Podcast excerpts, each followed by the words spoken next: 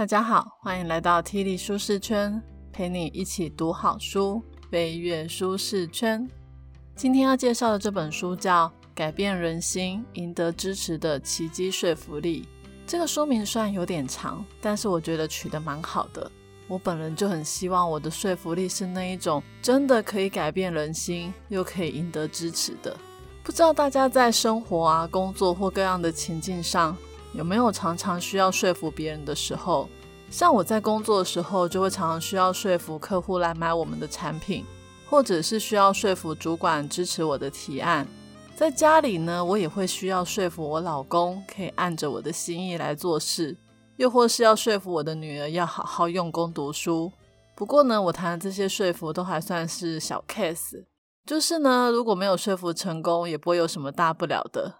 但是我们今天要谈的这本书的作者，他叫利哈特利卡特，他是一个语言策略事务所的总裁，他的工作就是专门要来说服别人的，小到帮企业客户想一些产品的沟通方式，大到总统选举。都在他的服务范畴哦。那他呢最有名的事件就是他在二零一六年的时候，曾经帮川普规划竞选主轴。而他呢厉害的地方在于，他不是靠那种传统的民调结果来帮川普设计一些竞选标语，他反而是去分析选民的一些情绪反应，然后从他们的内心深处里面深刻的去理解、去同理选民。最后获得选民的支持。讲到这，大家应该很好奇吧？这个女人她到底做了什么呢？我们先来简单的讲一些事迹。作者在这个书里面有提到，如果你想要说服别人的话，你一定要有自己的主轴叙事。例如，大家在选举的时候，应该会看到很多候选人的竞选标语吧？那个竞选标语就是主轴叙事的一种呈现的方式。而美国总统大选也是一样，每个总统呢都要有自己的主轴叙事。而作者说呢，很多人在挑这个主轴叙事的时候，很常犯一个错误，就是他们想要专注在自己想要的名声，所以他们推出来的这种主轴叙事，也就是竞选标语，很长都没有打动受众内心的情感。像希拉蕊那时候跟川普在竞争的时候，他的标语是一心挺美，希拉蕊。嗯，我们来看一下这个标题有什么问题吗？问题就是希拉蕊挺美跟人民有直接的关系吗？这个标语呢，只有强调就是希拉蕊她的政治经验非常的丰富，但是政治经验丰富就保证人民可以过得很好吗？所以呢，它这个主轴叙事就比较难去打动受众内心的情感。而川普的标语就不太一样，他的标语是。让美国再次伟大！哇，让美国再次伟大，是不是就跟人民非常有直接的相关？透过这个标语呢，可以让美国人觉得说，嗯，他们可以再一次的经历经济的复苏，再一次成为这个世界上伟大的国家。像之前竞选成功的奥巴马，他的主轴叙事是希望和改变，相信就能成真。这个也是紧紧的扣着人民，诶那我小时候的美国总统雷根，他的主轴叙事是“美国黎明到来”这一句话呢，也给当时低迷的美国民众带来了光明的希望。所以呢，这个故事就是告诉我们，主轴叙事要能够打动人，一定要跟受众有关，不是呢只有标语响亮而已。那再来就是候选人所营造出来的形象，跟他说故事的方式也超级重要的。在二零一六年美国大选的时候呢，作者把那个川普的竞选焦点放在对大众说故事的方式上面。川普呢，虽然名声没有很好啦，像我之前看他那个《谁是接班人》的实境节目的时候，我还真的没有很喜欢他。不过呢，他还是有他厉害的地方，而他之所以可以在那一次大选中胜出。主要是因为他了解大多数的民众想要听到什么，他知道这些选民的感觉，然后他知道说哪些事情是重要的，所以对很多选民来说，他的形象是很真实的，没有经过包装啊过滤，因为他很坦然的去面对自己欠缺政治经验的事实，他也从来不为此辩解，结果这些民众反而觉得他是一个实话实说的人，是一个可以信赖的人。我想大家应该都会想要选一个可以让自己信任的总统吧。不过说真的，我不太了解美国的政治环境，也没有特别支持哪一党的候选人。但从这个故事可以告诉我们，说服力真的可以在关键的时刻发挥深远的影响力。而且厉害的说服力可以让一个总统竞选成功，当然也可以让我们在日常生活中遇到任何事的时候都可以影响别人的观点。而这本书要跟我们介绍的说服力，主要是呢跟某个还不认识你、不认同你，甚至不太喜欢你的人展开对话，并且呢我们要学习的是进一步的克服对方人性的本能。因为他很有可能会坚持既有的立场，而我们要学的就是给对方一个聆听的理由，再用对的方式提供他们对的资讯，让他们可以改变既有的观点，接受你的观点。哇，这真的是一个非常艰难的挑战呢。好，那我们就开始吧。本节 podcast 将为你带来以下四个部分：一、你想要说服什么；二、说服开始于同理。三主轴叙事的三大支柱。四用说故事把想法推销出去。首先，第一个部分要谈的是你想要说服什么。我们要说服别人的时候，总要先知道自己要说服什么吧。这本书呢，把要说服什么的标的称为愿景，或者是你也可以描绘成成功对你来说是什么样子。像我可能会说，我的成功就是。我希望我的 podcast 变得很受欢迎，但是呢，这样讲的话其实是非常的不具体，因为是受谁的欢迎？受年轻小朋友的欢迎，还是跟我差不多大的熟女的欢迎，或是银发族的欢迎呢？而且欢迎的定义是什么？是不重复收听数多少才叫欢迎，还是对听众有帮助就是受欢迎呢？所以，我们一定要先描绘出。具体的成功的样子，我们才可以开始说服别人。而且作者跟我们说，我们一定要有一个很清楚具体的愿景，因为不只可以说服别人，还可以帮我们凝聚焦点，选择哪一些事该做，哪一些事不该做，还可以帮我们找到志同道合的伙伴。不止这样，也可以激励自己跟激励别人。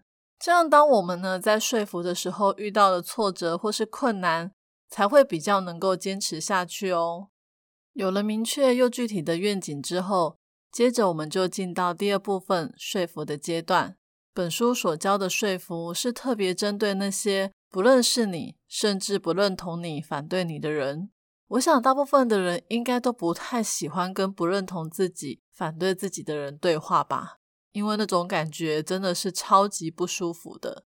我们人呢，都是比较喜欢在同温层里面寻找支持。但是，如果我们一直待在同温层里的话，假设有一天我们推出了非常好的产品，或者是有很好的策略规划，又或是你制定了对人民很棒的一些政策，那这些好东西呢，就没有办法推广出去，让更多的人受益。像我在第二十六集曾经讲过，比尔盖茨所写的。如何避免气候灾难？这个议题明明就对全世界的环境都非常的有帮助，但是呢，并不是每个接触到这个议题的人都会敞开心胸，无条件的开始节能用电，保护地球。像我就听有人说，干嘛节能减碳啊？真正用掉大部分的化石燃料，都是那些大公司、大工厂。就算我每个月不开冷气。对这个世界的贡献也是微乎其微，这样讲好像也真的没什么错诶但是如果今天你是帮比尔盖茨工作的伙伴，或是你是政府的官员，有一大群人都是这么想的，那你要怎么说服他们呢？毕竟这样的人可不是少数哦。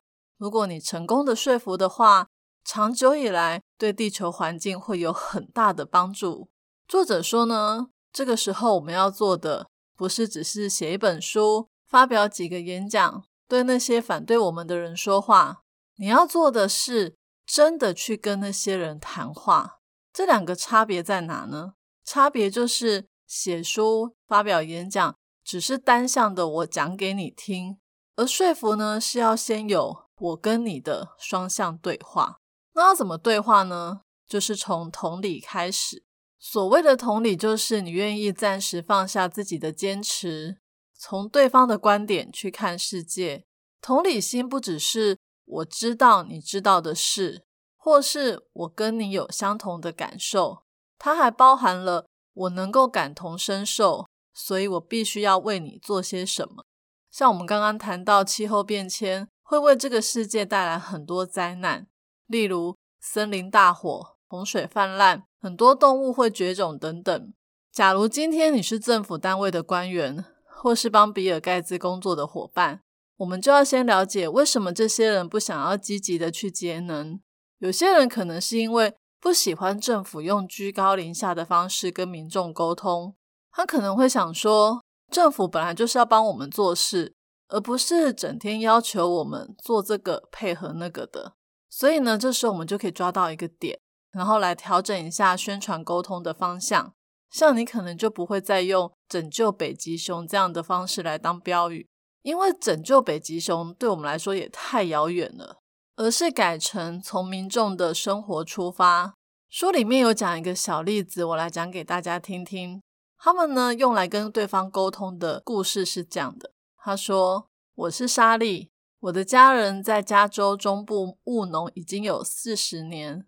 去年呢，我们在野火燎原中醒来，有一大半的农作物全都被烧光。”我现在要告诉大家我的故事。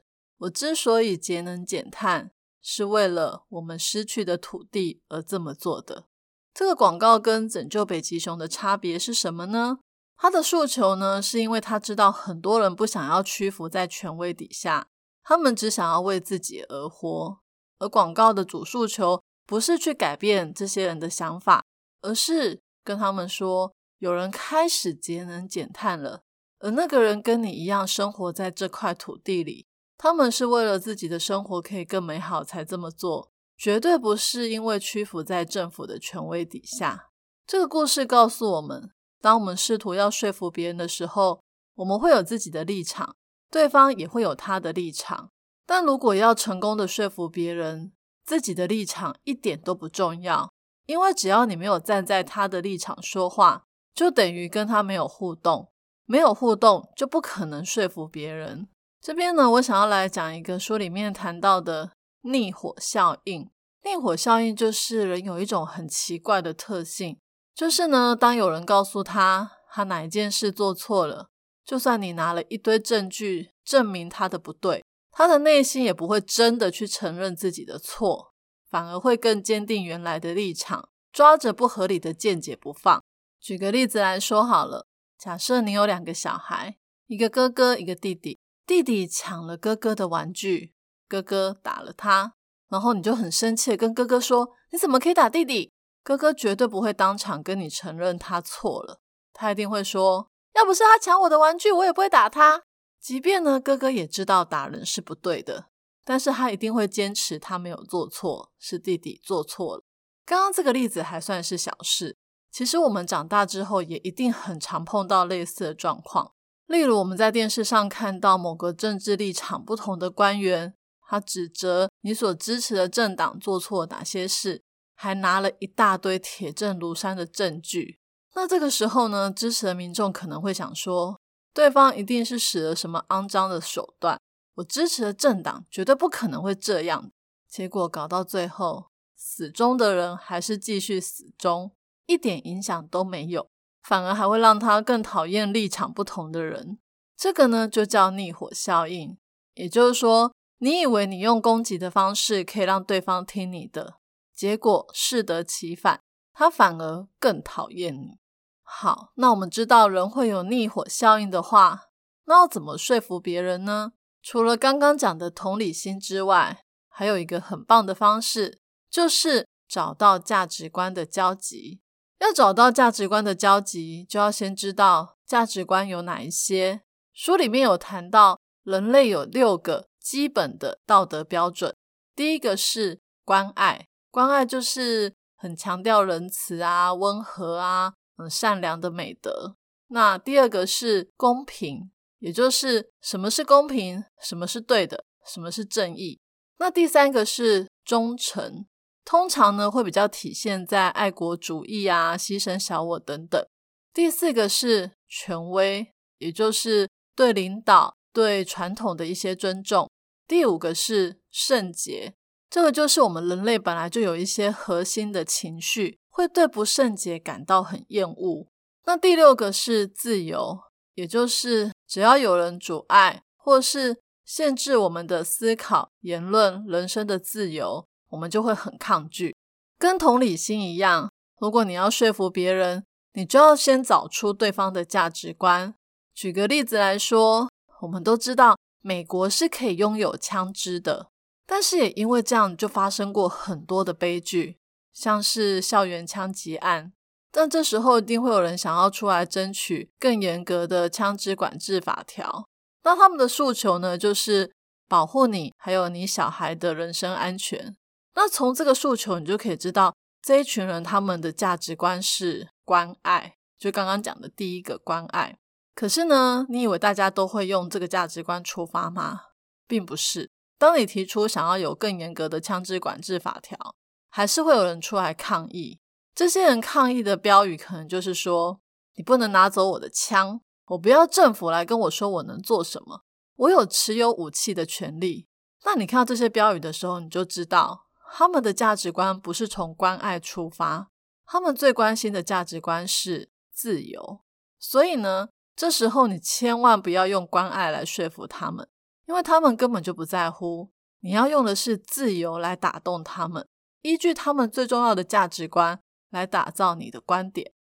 既然我们已经知道要说服别人要先同理，还要找出对方的价值观，那第三个部分我们就来谈怎么建立主轴叙事的三大支柱。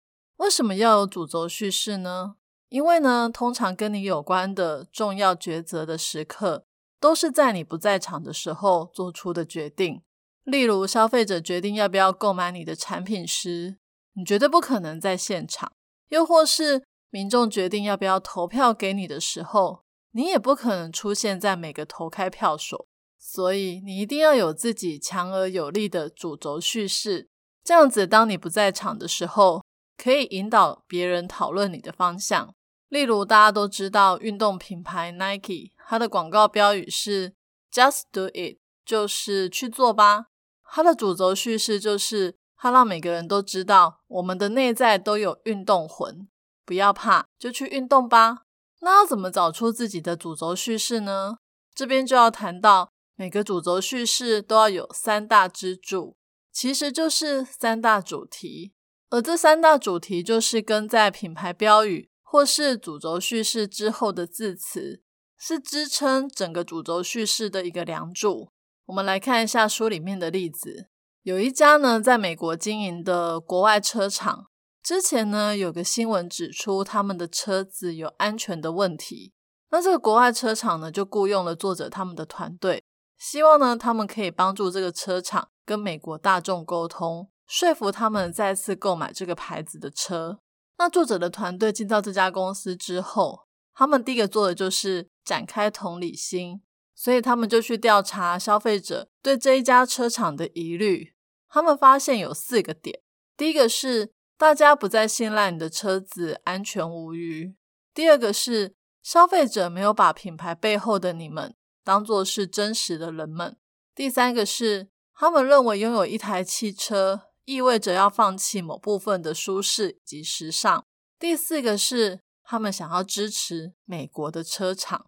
在作者的团队还没有进入的时候，原本这家公司他们跟消费者沟通的重点，其实都是主打第四点，也就是他们想要翻转不是美国车的形象。所以呢，他们就会跟大家说，他们用了很多美国的员工哦，也说他们的车子里面用了很多美国的零件。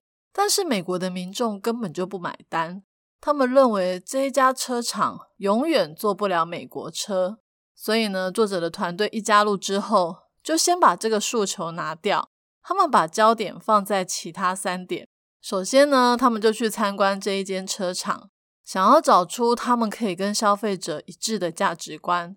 作者他们发现这个车厂的品质啊、可靠度、耐用度，居然都是业界第一名。诶那他们访谈员工的时候啊，员工就说：“难道大家都不知道我们的品质第一吗？”他们完全搞不清楚消费者到底对他们有什么不满。但是呢，经过作者的调查，消费者根本就看不到这个车厂在品质上面的努力。也就是说，他们真的是完全的闭门造车。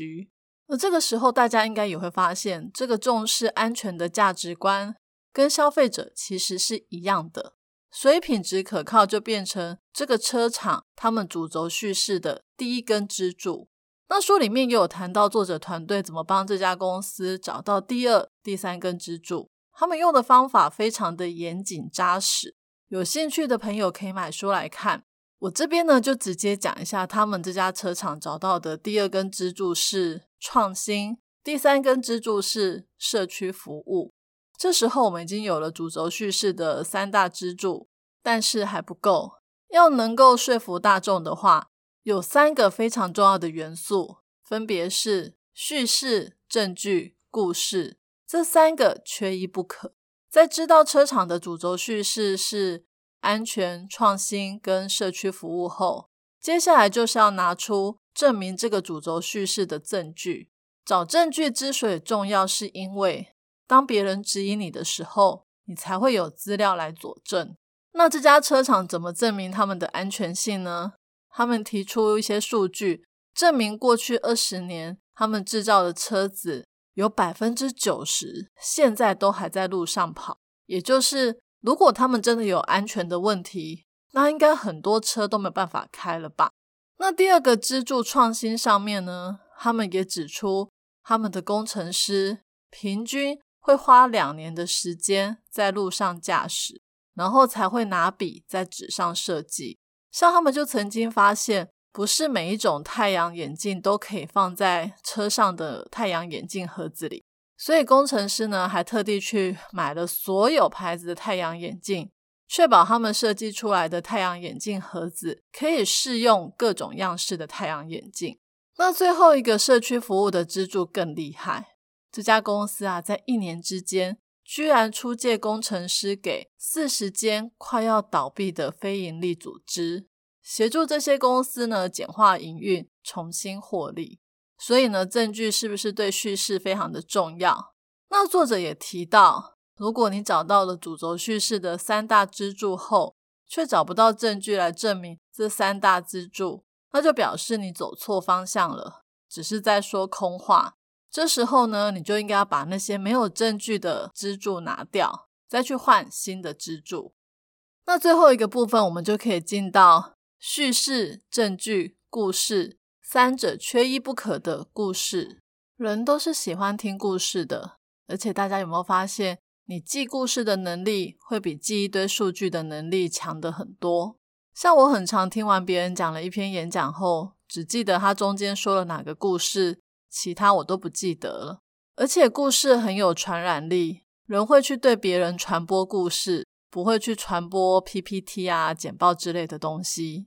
那故事呢？之所以是说服的三大元素，也是因为故事呢，它会让叙事证据更容易被别人记住。大家想想，总要先记住对方讲什么，才能被说服吧？而且哦，故事还有一个美化柔焦的优点，就是呢，当你在说服别人的时候，如果你只讲一堆你的诉求啊，拿一堆证据来证明。不认同你的人呢，可能就会开始拿放大镜来检视你说的这些证据的真实性。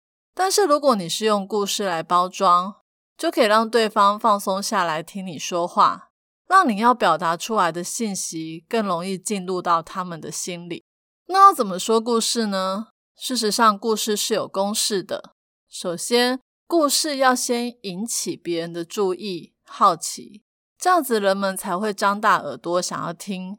你可以用一个问句开始，或是用一个违反直觉的句子开始。书里面有举一个很棒的丰田 Toyota 的故事，我来说明给大家听听。这个故事呢，一开始就问大家说：你要怎么杀死一台丰田 Toyota？听到这个标语，有没有引起你的好奇呢？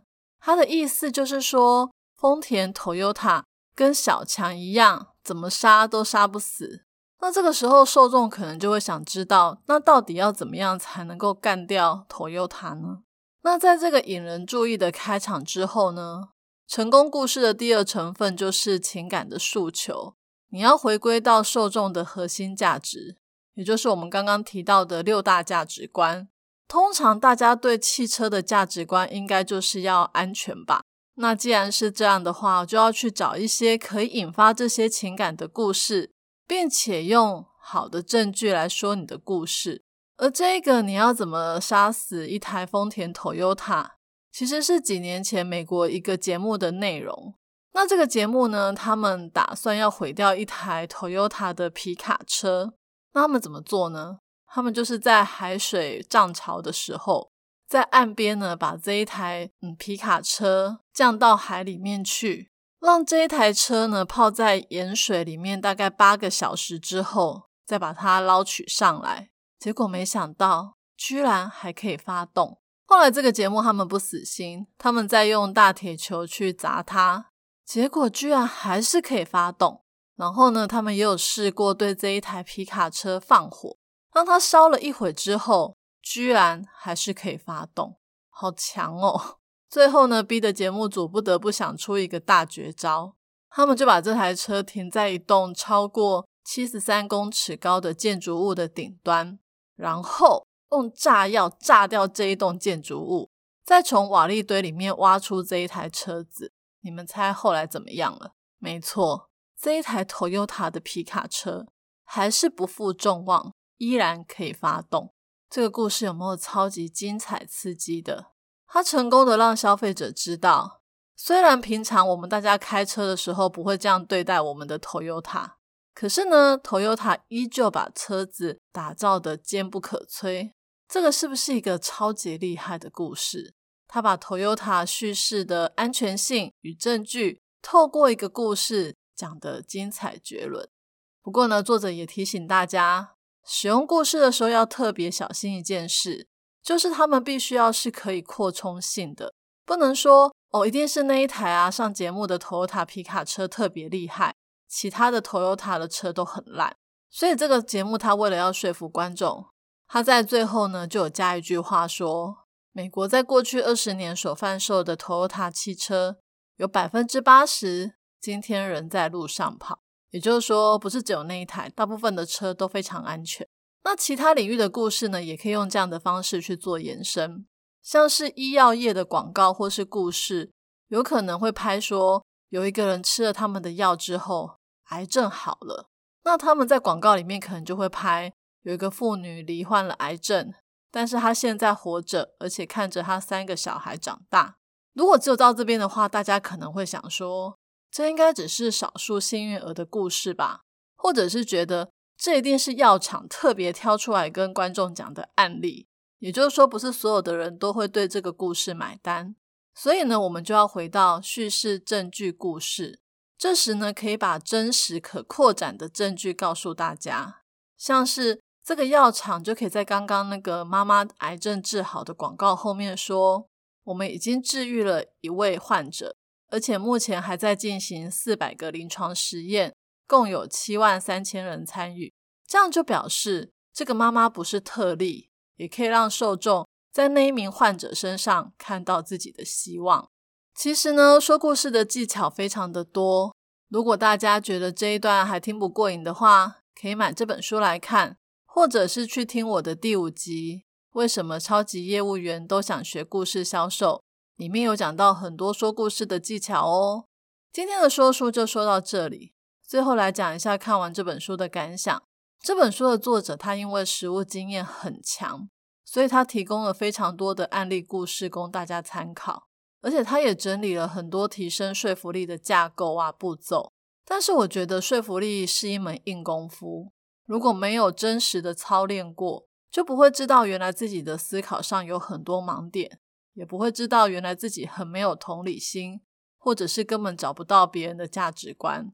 而且，就算你真的找到了主轴叙事之后，还要找证据啊，还要会说故事，然后跟受众不断沟通之后，还要收集意见，再回来修改，真的是非常浩大的工程。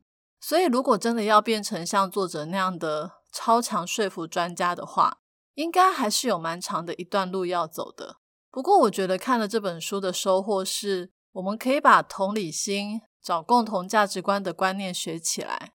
这样，有时候夫妻吵架，或是跟同事有争执的时候，就比较知道可以从哪个观点来切入，然后我们再用叙事、证据、故事来说一个会打动对方的小故事。这样子的话，说不定可以让我们的人际关系更和谐哦。今天我要送给大家的三个知识礼物，分别是：一、先具体的描绘出成功的样子，才知道要用什么样的观点来说服别人；二、同理心是站在对方的角度思考。并且用对方的语言来对话。